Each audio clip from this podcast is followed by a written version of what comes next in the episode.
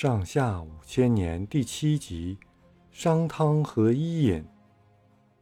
黄河下游有个部落叫商，传说商的祖先谢在尧舜时候跟禹一起治过洪水，是个有功的人。后来商部落因为畜牧业发展得快，武力也比较强盛。到了夏朝末年，商部落的汤做了首领的时候。已经成为一个强大的部落了。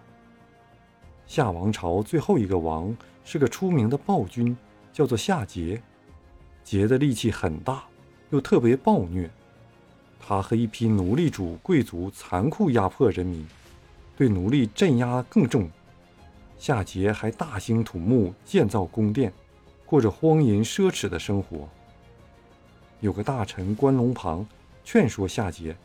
认为这样会丧失人心，夏桀勃然动怒，把关龙庞杀了。百姓恨透了夏桀，诅咒他说：“你什么时候才会灭亡？我们宁愿跟你同归于尽。”商汤看到夏桀十分腐败，决心消灭夏朝。他表面上对桀服从，暗地里不断扩大自己的势力。那时，部落的贵族都是迷信鬼神的。把祭祀天地祖先看作是最为要紧的事。商部落附近有一个小国，叫做葛。葛国的国君葛伯不按时祭祀，汤派人去责问葛伯。葛伯回答说：“我们的国家穷，没有牲口做祭品。”汤送了一批牛羊给葛伯做祭品，葛伯把牛羊杀了吃了，又不祭祀。汤又派人去责问。葛伯说：“我没有粮食，拿什么来祭呢？”汤又派人帮助葛伯耕田，还派个儿童每天给耕作的人去送饭。不料葛伯把助耕的人和送饭的儿童都杀了。葛伯这样做自然很不得人心。汤抓住这件事，就出兵把葛国先消灭了。接着又连续攻取了附近几个小国。商汤的势力渐渐发展了，但还没引起昏庸的夏桀注意。商汤结婚的时候，他的妻子带来的陪嫁奴隶中，有一个名叫伊尹的。伊尹开始到商汤家的时候，做个厨师，服侍商汤。后来，商汤渐渐发现伊尹与一般奴隶不一样，便和他交谈起来，才知道他是有心装扮做陪嫁奴隶来找汤的。伊尹向汤谈了许多治国的道理，汤马上把伊尹提拔做他的助手。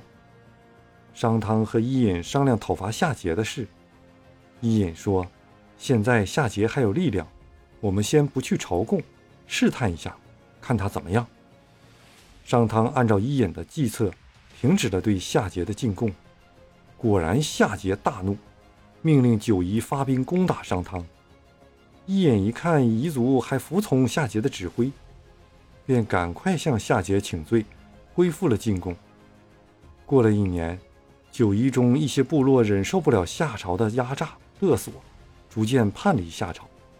汤和伊尹才决定大举进攻。自从夏启以来，同姓相传已经四百多年，要把夏王朝推翻也不是一件简单的事。汤和伊尹商量了一番。决定召集商军将士，由汤亲自向大家誓师。汤说：“我不是敢进行叛乱，实在是夏桀作恶多端，上帝的意志要我消灭他，我不敢不听从天命啊。”他接着又宣布了赏罚的纪律。商汤借上帝的意志来动员将士，再加上将士恨不得夏桀早早灭亡，因此作战非常勇敢。夏商两军在明条打了一仗，夏桀的军队打败了。最后，夏桀逃到南朝，汤追到那里，就把桀流放在南朝，一直到他死去。这样，夏朝就被新建立的商朝代替了。历史上把商汤伐夏称为商汤革命，因为古代统治阶级把改朝换代说成是天命的变革，所以称为革命。这和现在所说的革命完全是两回事儿。